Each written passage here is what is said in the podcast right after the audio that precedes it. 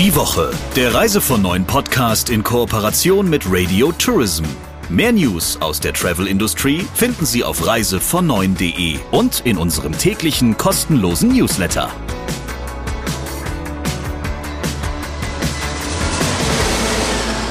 Ja, herzlich willkommen zur allerersten Winterausgabe, würde ich das jetzt mal nennen, von unserem Reise von neuen Podcast. Äh, am Ende dieses Jahres kommt dann doch noch ein bisschen Frost und Schnee auf uns zu. Das trübt unsere Stimmung nicht und wir freuen uns auf den Talk der Woche. Jetzt aber erstmal Hallo von unserer Seite. Hier ist Christian Schmicke, der Chefredakteur von Reise von Neuen. Und hier ist Sabrina Gander, die Chefin von Radio Tourism. Lieber Christian, um was genau handelt heute unsere Ausgabe? Also wer ist zu Gast bei dir beim Talk der Woche? Das Thema meines heutigen Talks ist die Frage, wie ich als mittelständischer Reiseveranstalter mit dem Thema Fachkräftemangel umgehe und umgehen kann und welche Lösungswege sich da möglicherweise finden lassen. Und ich habe darüber gesprochen mit der Personalchefin von Hauser Exkursionen, Anja Schillinger. Dann sind wir mal gespannt auf Ihre Denkansätze und auch vielleicht Ideen. Hier kommt der Talk der Woche. Viel Spaß damit. Hallo Anja. Hallo Christian. Wir wollen uns heute mal ein bisschen mit der Frage befassen, wie eigentlich ein mittelständischer Reiseveranstalter wie Hauser Exkursionen mit dem Thema Fachkräftemangel und äh, der Frage, wie gewinne und wie halte ich eigentlich gute Mitarbeiterinnen und Mitarbeiter umgeht. Und einer der Anlässe für unser Gespräch war dabei, dass ich kürzlich gelesen habe, dass ihr allen Mitarbeiterinnen und Mitarbeitern künftig gestattet, pro Jahr bis zu vier Wochen vom europäischen Ausland aus zu arbeiten. Ihr seid damit nicht ganz die Ersten, die das machen. Das, was neudeutsch unter Workation gehandelt wird, haben ja auch schon einige größere eingeführt, meist in etwas geringerem Ausmaß, glaube ich. Was glaubst du? Muss man das heute machen? Kann man das machen oder wollt ihr das gerne machen? Ja, ich glaube, während der Pandemie hat sich einfach ganz viel verändert im Arbeitsalltag. Und zu der New Work, wie man so schön sagt, gehört eben auch die Möglichkeit zum mobilen Arbeiten. Und gerade mhm. im Tourismus, man muss das nicht machen, aber ich denke, man kann es machen und ich denke auch, dass es ein Mehrwert ist für alle Mitarbeitenden. Also bei uns war es auch so, dass ich alle daran gewöhnt haben und die Möglichkeit einfach auch gerne nutzen, im Homeoffice zu arbeiten. Teils, weil man sich längere Fahrtwege spart und teilweise auch, weil man da etwas konzentrierter arbeiten kann, wenn man nicht durch äh, viel Telefon immer unterbrochen wird. Und ähm, bei uns funktioniert es einfach sehr gut. Wir sehen auch den Mehrwert für beide Seiten, also sowohl für die Mitarbeitenden, weil sie ihren mhm. persönlichen mhm. Alltag ein bisschen flexibler handhaben können und aber natürlich auch für uns als Unternehmen. Und dann ist es ja auch naheliegend, dass man sagt, man kann das ein bisschen erweitern und die Möglichkeit geben, einfach auch mal länger dem Alltag zu entfliehen. Gerade in der kalten Jahreszeit ist es doch ganz schön, wenn man vielleicht im November oder Dezember oder auch Januar noch mal ein paar Wochen in der Sonne verbringen kann und den Arbeitsplatz einfach in wärmere Regionen verlegt. Seid ihr denn daraufhin gleich mit Anträgen auf so eine Workation-Zeit äh, überschüttet worden? Also sind jetzt alle Mitarbeiterinnen und Mitarbeiter schon über alle Berge? Wir haben noch Mitarbeitende im Büro, aber es kamen doch recht schnell die Anfragen. Und im Moment haben wir gerade eine Kollegin, die auf den Kanaren arbeitet. Die kommt nächste mhm. Woche wieder ins Büro. Und eine unserer Produktmanagerinnen arbeitet im Januar vier Wochen von Madeira aus. Also das heißt, im Moment äh, sind quasi zwei unterwegs, eine unterwegs, eine in den Startlöchern und die Nachfragen für das nächste Jahr kommen jetzt auch so langsam. Du hast ja vorhin erwähnt, dass während der Pandemie tatsächlich sich herausgestellt hat, dass viele Menschen auch die Möglichkeit, ähm, von zu Hause aus beispielsweise arbeiten zu können oder irgendwie remote ähm, aktiv zu sein, zu schätzen gelernt haben. Wie ist das in der Praxis heute bei Hauser Exkursionen? Also sind eigentlich immer alle vor Ort im Büro oder gibt es da einen erheblichen Anteil an Menschen, der oder die sich von zu Hause aus aktiv betätigen? Sowohl als auch, aber es sind doch auch noch einige Mitarbeitende immer vor Ort. Wir haben gar nicht explizite Homeoffice-Tage, also dass wir sagen, mhm. oder einfach eine Regel, ähm, wer wie oft, wann, an welchen festen Tagen eben nicht im Büro ist, sondern wir haben eher einen Anwesenheitsrahmen festgelegt. Bei uns ähm, sind die Mitarbeitenden in der Regel zwischen zwei oder drei Tagen persönlich im Büro. Das heißt, für mhm. Vollzeitmitarbeitende sind es ungefähr drei Tage im Homeoffice, ähm, für Teilzeitmitarbeitende eher also ein Tag. Aber es hat bei uns auch noch jeder seinen Arbeitsplatz im Büro, jeder hat seinen eigenen Arbeitsplatz und jeder darf okay. auch so oft ins Büro kommen, wie er möchte. Also niemand muss ins Homeoffice. Ähm, es gibt auch Kollegen, die das gar nicht so gerne machen oder nur in Ausnahmefällen und dann mhm. andere wiederum, die das gerne regelmäßig nutzen. Und wie wird das dann konkret entschieden? Das ist ja in vielen Betrieben ein ganz heißes Eisen. Also wird das innerhalb einzelner Teams dann entschieden, wann man sich trifft? Denn es ist ja auch ein bisschen blöd, wenn immer nur einer da ist und alle anderen sind gerade weg. Ähm, das fördert dann die Kommunikation ja nicht gerade. Wie laufen solche Prozesse bei euch? Ja, wie gesagt, wir haben eher eine Anwesenheitsrahmenbedingung, ähm, mhm. einfach, dass man auch die Möglichkeit hat, sich zu treffen, weil wir auch festgestellt haben, dass der persönliche Austausch oder eben auch die Informationen, die man so mal zwischendurch in der Mittagspause oder auch an der Kaffeemaschine ja, sich austauscht, dass das einfach verloren geht, wenn man sich gar nicht mehr persönlich sieht. Und deshalb möchten wir auf den persönlichen Austausch auch nicht verzichten. Aber die Verantwortung, also für die Anwesenheit in den Teams, die liegt bei den jeweiligen Teamleitern. Also das heißt, der Vorgesetzte vom jeweiligen Team, der macht einfach einen Plan. Viele, viele Mitarbeitende bevorzugen, dass sie, dass sie mehr oder weniger einen festen Tag haben, den sie auch wöchentlich einplanen. Wenn aber jetzt betriebliche Belange im Vordergrund stehen, das heißt, wenn es ein ja, außergewöhnliches Meeting gibt oder wenn jetzt zum Beispiel auch mal Besuch kommt oder ein Kunde kündigt sich an oder ein mhm. Reiseleiter, der etwas zu besprechen hat, dann werden die Tage eben auch getauscht oder entsprechend angepasst. Dann lass uns doch jetzt vielleicht mal einen kleinen Blick in den Arbeitsalltag deiner Kolleginnen und Kollegen werfen. Ähm, also ich meine jetzt explizit die, die nicht gerade in der Verwaltung oder in der Buchhaltung oder im Rechnungswesen beschäftigt sind. Deren Job ist ja nicht genuin touristisch in aller Regel. Aber gerade bei denen, die viel mit dem Produkt zu tun haben.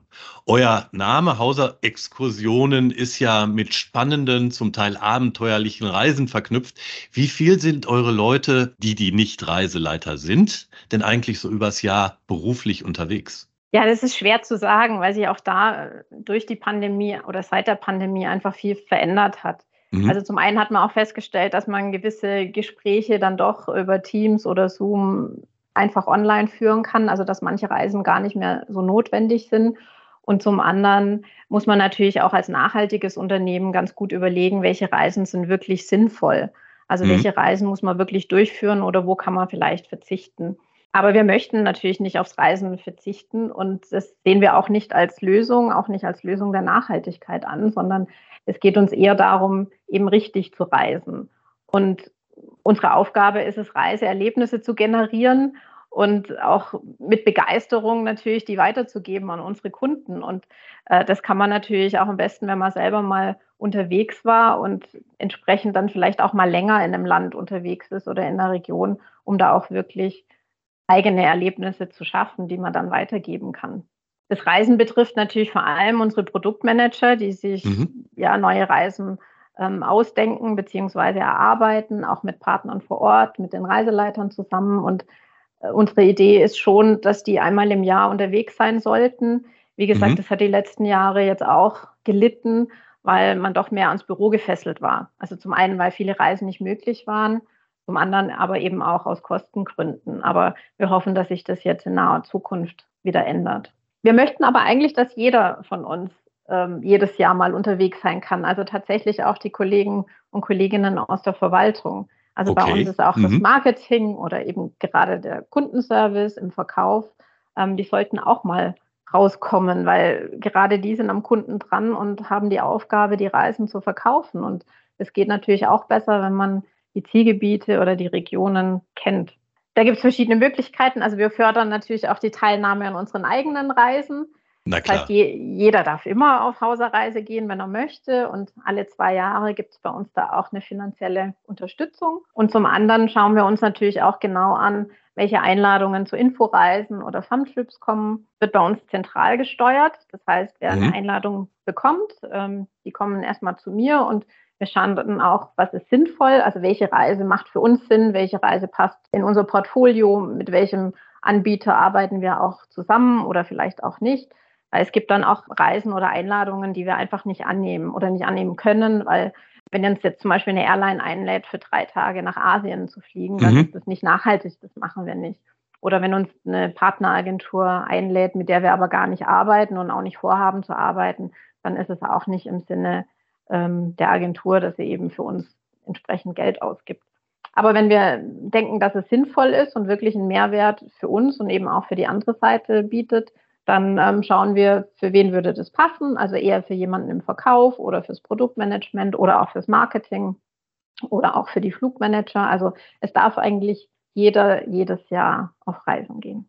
Mhm. Das ist interessant, dass sich dieses Thema tatsächlich bei euch nicht nur auf die unmittelbar mit dem Produkt befassten Menschen beschränkt.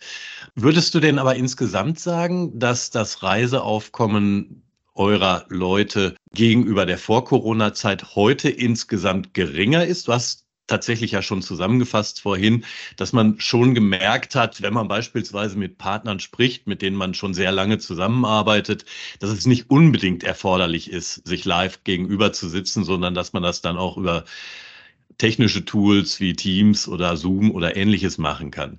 Also ist das Reiseaufkommen oder das Dienstreiseaufkommen insgesamt geringer geworden? Ich würde schon sagen, dass es insgesamt noch geringer ist im Moment.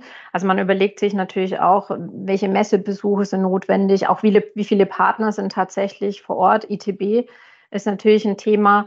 Ähm, das macht auch nur Sinn, für den Produktmanager hinzufahren, wenn wirklich seine Partner, mit denen er arbeitet, auch vor Ort sind. Mhm. Also da ist es schon noch geringer.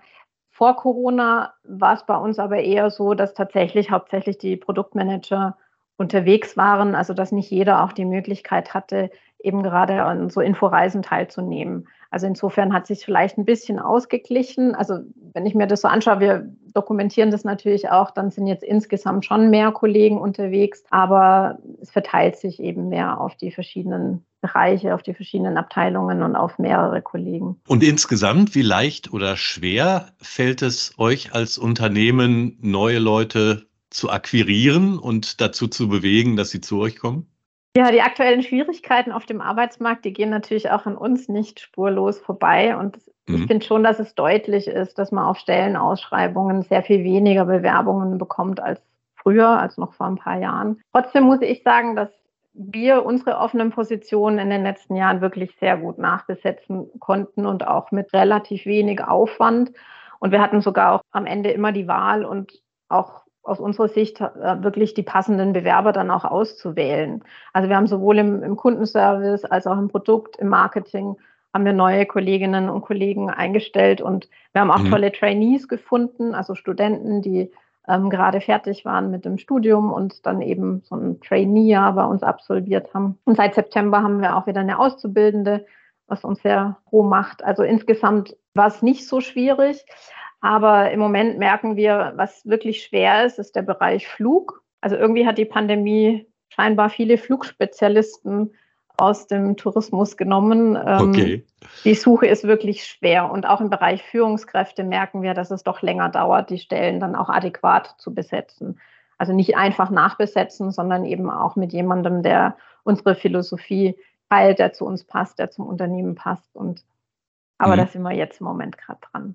Aber ihr musstet eure Anforderungsprofile nicht generell nach unten schrauben aufgrund des Fachkräftemangels? Nein, bisher haben wir noch nichts nach unten geschraubt und das haben wir eigentlich auch nicht vor. Ich glaube, dass wir innerhalb der Reisebranche sicher auch den Vorteil haben, dass wir zum einen mit einem sehr spannenden Produkt arbeiten. Mhm ähm, dass die Menschen generell gerne aktiv sind und das natürlich auch äh, gern beruflich verbinden möchten und dass wir eben auch das Thema Nachhaltigkeit im Fokus haben. Das sehe ich auch, das ist häufig eines der Hauptargumente auf Bewerbungsschreiben. Okay. Also wenn ich mhm. auch nachfrage, warum jemand zu Hause kommen möchte, ähm, dann steht häufig das Thema Nachhaltigkeit auch im Fokus. Und wie bewirbt man sich bei euch? Läuft das noch auf dem ganz klassischen Weg? Also ist da das, äh, das Anschreiben auf Papier mit dem dahinterliegenden Lebenslauf und so weiter, was man, was man so traditionell kennt? Oder habt ihr da eure Herangehensweise in irgendeiner Form geändert? Nein, wir haben jetzt die Herangehensweise nicht konkret geändert, weil ich finde es auch nach wie vor schön, einfach einen Lebenslauf zu sehen und, mhm. und zu lesen, was jemand gemacht hat. Aber die Variationen sind natürlich vielfältig und ähm, bitte keine Bewerbungen per Post. Also wir haben es schon online, also gerne mhm. digital ähm, bewerben. Und manchmal ist es mit einer netten E-Mail verbunden, manchmal ist es mit einem klassischen Anschreiben.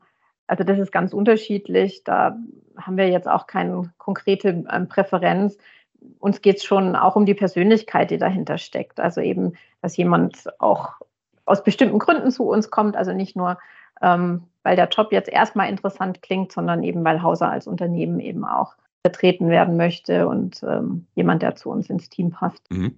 Und wie schnell reagiert ihr, damit ich mal so ein bisschen aus dem Nähkästchen dich plaudern höre, auf Bewerbungen, die bei euch eingehen? Ich kann mich aus früheren Zeiten daran erinnern, dass man zum Teil Wochen oder nicht selten auch Monate darauf warten musste, bis dann überhaupt mal eine Eingangsbestätigung kam. Nein, also die Zeiten sind vorbei, weil ich glaube, die Flut, die es vermutlich damals gab, ähm, das mhm. ist nicht mehr so. Also ich, ich denke schon, dass wir innerhalb von zwei Tagen zumindest mal reagieren, also mit einer Eingangsbestätigung oder sogar auch schon mit einer Rückfrage oder mit einer Zwischeninformation. Also mehr als zwei, drei Tage muss bei uns niemand auf eine Rückmeldung warten. Okay, das klingt auf jeden Fall flott. Dann lass uns vielleicht noch mal kurz zu den Einstellungskriterien gehen, die für euch wichtig sind. Ich habe vor einiger Zeit mal einen Podcast mit dem Chef der Globetrotter Group, André Lütti, gemacht. Und mhm. der hat mir in dem Zusammenhang erzählt, dass jeder und jede, die sich da bewirbt, ähm, mindestens drei Kontinente, Europa zählte nicht mit, für mindestens drei Monate bereist haben musste. Und äh, dessen Angestellte erhalten alle zwölf Wochen Urlaub, davon sind aber nur fünf bezahlt. Und die übrigen Wochen sollen die sich auch in der Welt rumtreiben, ähm, aber das ist dann eben unbezahlter Urlaub. Wie sind bei euch die Anforderungsprofile an die Leute, die im touristischen Bereich angestellt sind? Nein, also wir haben keine Anforderungsprofile an die Anzahl der Kontinente oder Länder, die mhm. bereist werden mussten. Ähm, es kommt aber natürlich ganz klar auf die Position an wenn jemand im, im Verkauf arbeitet, macht es natürlich immer Sinn oder ist immer von Vorteil, wenn man gewisse Länder oder Regionen einfach auch kennt. Andererseits haben wir auch intern ein Schulungsprogramm, das heißt, ähm, wir speziell auf unsere Reisen zugeschnitten werden auch die Mitarbeitenden regelmäßig geschult. Das heißt, man kann das natürlich auch lernen. Und im Produktmanagement äh, ist es genauso. Also wenn ich jetzt einen erfahrenen Produktmanager suche, dann geht es mir erstmal gar nicht um die Länder, die er bereist hat oder um die Kontinente, die er kennt, sondern eher um das Handwerkszeug im Produktmanagement. Also wie gut kennt er sich in der Touristik aus, welche Kontakte sind vielleicht schon da, wie viel Erfahrung ist da in dem Bereich. Also wenn ich jemand Erfahrenes suche, manchmal suchen mhm. wir ja auch Einsteiger. Erstmal ist es wichtig, wie gehe ich mit meinem Alltagsgeschäft um und die speziellen Informationen zu Ländern, zu Regionen, die kann man sich aneignen. Also jemand, der ein sehr guter Produktmanager ist, für Großbritannien, der kann sicher auch Frankreich oder Italien gut managen. Also man kann sich überall einarbeiten. Aber es ist natürlich trotzdem von Vorteil. Also wenn ich jemanden habe, der sich dann in den Regionen, für die er dann zukünftig zuständig ist, auch noch sehr gut auskennt oder vielleicht auch noch die Sprache spricht, dann ist das sicher noch ein Pluspunkt. Wie lange bleiben die Leute für gewöhnlich bei euch? Also sehen die euer Unternehmen eher so als Sprungbrett, um dann was anderes zu machen oder ist da eine hohe Beharrungsdauer bei den Angestellten? Ja, das ist auch eine Frage, die gar nicht so leicht zu beantworten ist, weil wir hatten auch in der Vergangenheit, also vor Corona, teilweise turbulente Zeiten, auch mit äh, Führungswechseln verbunden. Und äh, da gab es dann mhm. auch höhere Fluktuationen. Aktuell, also die letzten Jahre, kann ich sagen, war die Fluktuation sehr gering und wir hoffen und wünschen uns natürlich auch, dass die Mitarbeitenden, die jetzt auch neu dazugekommen sind, lange bei uns bleiben. Wir haben aber auch noch Mitarbeitende im Unternehmen, die 20, 25 oder sogar 30 Jahre schon bei uns. Mhm.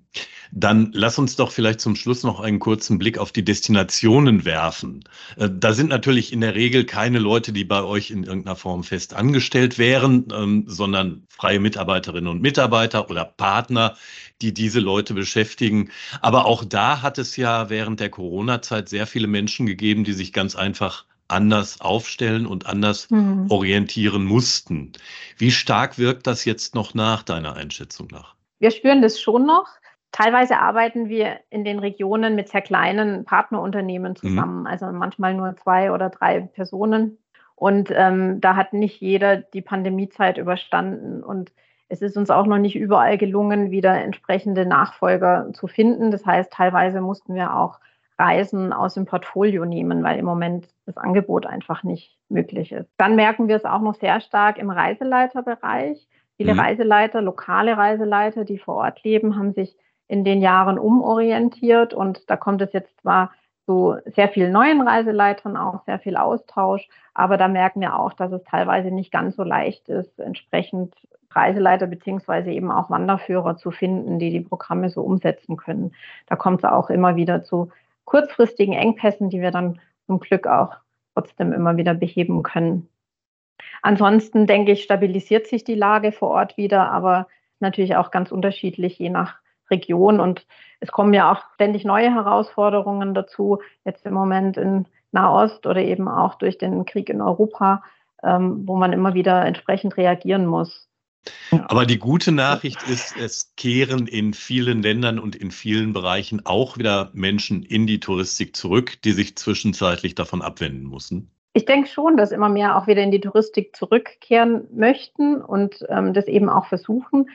Ich glaube, dass es nicht ganz so leicht ist. Also auch wenn man mal aus der Touristik raus war und vielleicht auch ein anderes äh, Gehaltsniveau oder vielleicht auch andere Arbeitsbedingungen mhm. gewöhnt war, sich dann wieder umzuorientieren. Aber es gibt doch sehr viele Touristiker, die mit Herzblut dabei waren und die das auch weiter sein möchten. Und wir sind einfach eine ganz tolle Branche mit sehr vielen, sehr spannenden, sehr netten Menschen. Und ähm, vielen ist es doch dann auch wichtiger als gewisse Rahmenbedingungen, die vielleicht in einem anderen Bereich besser gepasst haben. Wir sehen also, die Probleme sind überall vergleichbar durchaus und es kommt immer auf die Eigeninitiative an, ob sich daran etwas lösen lässt. Liebe Anja, vielen Dank für die spannenden Einblicke. Sehr gerne, vielen Dank. Lieber Christian, welches Thema brennt dir denn noch ein bisschen unter den Nägeln? Wobei ich sagen muss, es gibt wahrscheinlich einige zurzeit, oder? Es gibt in der Tat einige, aber eines, das ganz brandaktuell ist, ähm, ist die jüngste Veranstalterpleite, nämlich die von Attika Reisen. Es ist ja zudem noch ein Israel-Spezialist in die Insolvenz geschlittert. Das ist vielleicht zum aktuellen Zeitpunkt angesichts der Ereignisse im Nahen Osten nicht ganz so verwunderlich. Aber wenn ein auf Griechenland spezialisierter Reiseveranstalter jetzt gerade Insolvenz anmelden muss, dann wirft das doch Fragen auf, weil Griechenland ja in den vergangenen beiden Jahren eigentlich schon wieder sehr gut gelaufen ist. Ähm, wir haben da noch keine großartigen weiteren Informationen, worauf diese Pleite zurückzuführen ist. Und wir haben auch keine Informationen dazu, ob denn der Veranstalter möglicherweise gerettet werden kann. Aber wir bleiben natürlich am Ball. Das ist sicher eins der brennenden Themen gerade in der Branche und mehr dazu gibt es vielleicht ja schon in der nächsten Ausgabe des Reisefonor Newsletters und den nächsten Talk der Woche, den gibt es nächste Woche hier bei uns, frisch gebacken dann, wie ein knuspriges Adventsplätzchen. Die Woche, der Reise von neuen Podcast in Kooperation mit Radio Tourism. Mehr News aus der Travel Industry finden Sie auf reisevon9.de und in unserem täglichen kostenlosen Newsletter.